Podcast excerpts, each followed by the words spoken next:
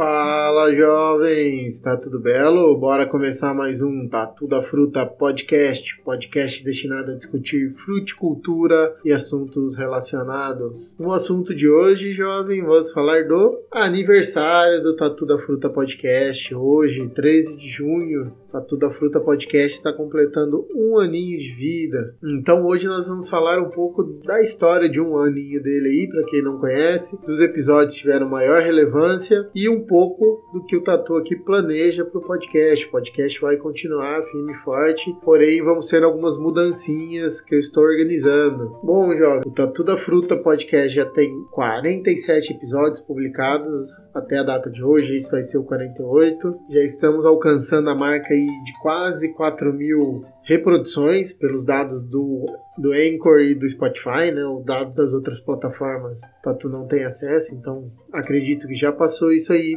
Uma média de público interessante que me surpreendeu. Não esperava um alcance tão grande ali de um podcast nichado. Lógico que, por ser um podcast nichado, não é como o Papo Agro, do qual eu colaboro, o Agro Resenha, o Agro Depende, é um podcast iniciante, muito focado em fruticultura e na parte técnica, mas eu tenho tido vários podcasts que me deixam extremamente animados a continuar fazendo esse trabalho. E o bacana é que nós temos ouvintes basicamente do mundo todo. O grosso é Brasil, quase 20% dos ouvintes do Tatu da Fruta Podcast está nos Estados Unidos e tem um pouquinho ali na Europa, principalmente Portugal. Lógico, pela, pela língua vai ajudar. E a principal plataforma de reprodução é o Spotify, onde eu hospedo via Anchor e onde eu divulgo mais os links. Esse ano já está na meta, esse próximo ano, né? De divulgar mais as outras plataformas também, para crescer um pouquinho mais nos outros. Em relação a, a gênero, né? 85% de quem escuta o Tato da Fruta podcast são homens, então estamos precisando de uma força da mulherada aí, escutar um pouquinho mais. E 40% da faixa etária ali que escuta são jovens como o Tatu, entre 28 e 34 anos, e o resto bem divididinho ali precisamos distribuir melhor isso, principalmente na molecada, para que comecem direito na fruticultura. O bacana, e aí já não, não são dados que eu tenho pelo podcast, mas são, são dados dos feedbacks que eu, que eu recebo.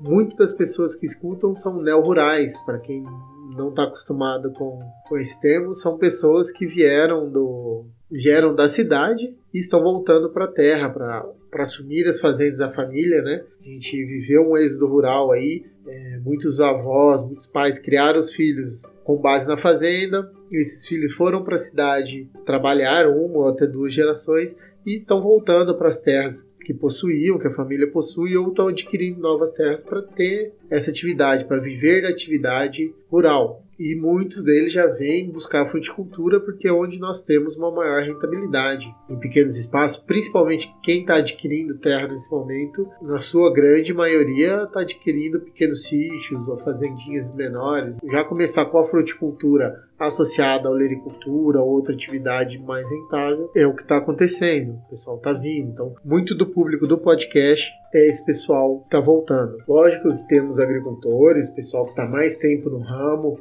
vai escutando, sempre vem um podcast, sempre vem algum feedback desse pessoal do campo, que são feedbacks que eu, eu valorizo muito, principalmente quando eu falo de uma técnica, vem alguma dúvida, e isso me ajude. Não que eu não valorize o feedback do pessoal que está começando, mas ter alguém que já está vivendo isso é muito bacana, e eu sempre estou valorizando isso aí. Em termos dos episódios mais ouvidos, a gente tem o, episódio 2, né? Que é o Fuja da Conta da, de Padaria. É um episódio que eu achei bem legal e comecei basicamente o conteúdo do podcast por ele. O primeiro eu mais me apresentei e falei das expectativas. É um podcast que eu acho que todos temos de escutar constantemente para buscar essa questão de fazer um pouco melhor, fazer com mais cuidado as coisas, uma previsão bem melhor. Eu sempre me pego fazendo continha de padaria quando eu estou falando com os outros. E na hora do pega para capar, na hora de começar a atividade, o buraco é um pouco mais embaixo. Depois, o outro episódio mais, mais ouvido é o de prevenção de geadas, né? Como prevenir geadas,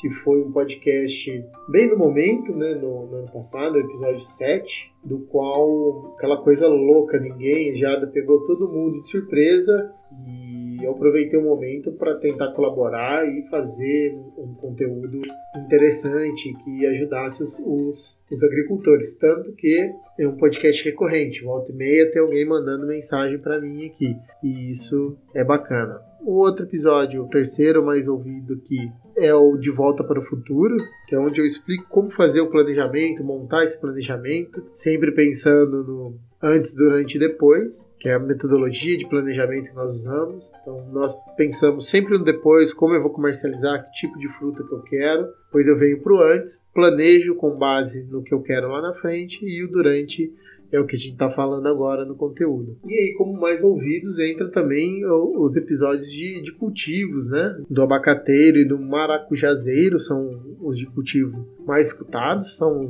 os mais antiguinhos, vamos dizer assim mas são culturas que estão em alta também, o pessoal corre bastante atrás. São episódios que eu costumo ter feedbacks e são bem interessantes para eu estar tá gravando. É um desafio enorme é, resumir uma cultura, um cultivo, em 40 minutos, que são os episódios maiores. E aí, jovem, vai rodando os episódios, bem diversificado aqui os que a variação da ordem dos mais escutados, né? Os de poda, como eu imaginei, estão tão lá em cima, estão começando. E isso me deixa feliz, que são assuntos que eu gosto, né? Então, os episódios de solo e poda são os temas que eu mais gosto de trabalhar dentro da fruticultura e eles estão como os mais ouvidos. Isso me deixa muito feliz aí também, porque é um desafio resumir é, esses assuntos em episódios de 20 minutos, né? Isso é muito gratificante, essa escolha. Bom, já falamos do passado, o que, que vem para frente aí no Tatu da Fruta podcast? A ideia para esse próximo ano de podcast é trabalhar um pouco mais entrevistas, né? Para isso o Tatu está buscando uma forma de contratar um editor para me ajudar, porque eu já descobri que edição não é minha praia, é algo que toma um tempo e cada dia mais está difícil. Vocês viram que ultimamente o podcast deu umas falhadas aí ao longo da semana e a ideia é que isso não ocorra para esse ano. Colocar o podcast também no YouTube, isso alguns ouvintes, alguns amigos do Tatuí cobraram que faça isso, mesmo em áudio, porque eles preferem usar o YouTube para estar tá consumindo essa mídia e quando der, lógico, eu gravo o Tatu aparecendo ali e as entrevistas, né? Com o pessoal, vai ficar gravado ali. Então a gente está nesse processo de organização. Continuar o nosso conteúdo, nós não acabamos solos. Toda a parte ainda de manejo de praga e doença, parte de colheita, pós-colheita.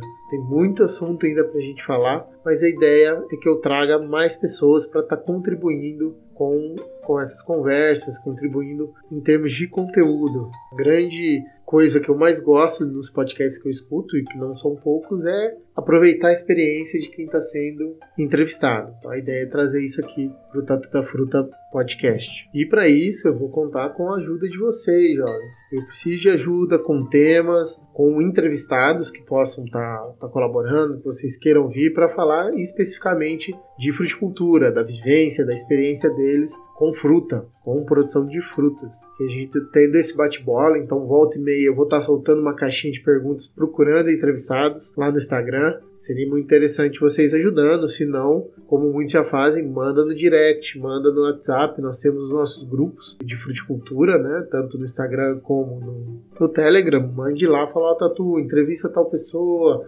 puxa tal tema. Já tem alguns temas que o pessoal foi pedindo: cultivo do figo, amora preta, tem goiaba, tem vários teminhas aí que já estão na lista para nós estarmos discutindo. E outra coisa que para esse ano vai sair também é uma biblioteca de fruticultura. A partir do Google Drive, o Tatu vai organizar alguns conteúdos básicos de várias frutíferas de manejo, todos de acesso grátis, né? Não vai ter nenhum livro escaneado pirateado que não pode ser transmitido dessa forma lá, mas que facilite para vocês, jovem, tá procurando esses assuntos. Às vezes eu falo, ó, por episódio de Oliveira, já fiz alguns materiais, mostrei vários livros, mas será que tem algum material gratuito sobre isso? Então a ideia é que nós organizemos e que vocês contribuam também. Achou um material bacana? Manda para mim, manda pelo e-mail ou pelo, pelos grupos que eu vou organizando e disponibilizando no Drive para vocês. Tá joia, jovens? Então, o episódio dessa semana eu atrasei ele hoje propositalmente para cair no dia 13, que é o aniversário do Tatu da Fruta, e para falar um pouquinho de como foi esse ano, que foi fantástico para mim. O podcast estendeu minhas expectativas, me ensinou muito, porque eu tive de revisar e estudar muito dos conteúdos que eu falei aqui, então agregou demais para mim. E para falar para vocês que a ideia é que só melhore, só melhore, mais conteúdo, coisas dinâmicas. Fechada? Então não esqueça, siga o Tatu no Instagram, TikTok, Facebook, LinkedIn. Se precisar falar com a gente, nossa comunidade de fruticultura no WhatsApp no Telegram, mande lá, senão manda e-mail, tá tudo na descrição do episódio aqui. E tendo mais conteúdo, demanda, só mandar. Fechou? Abraço e até semana que vem.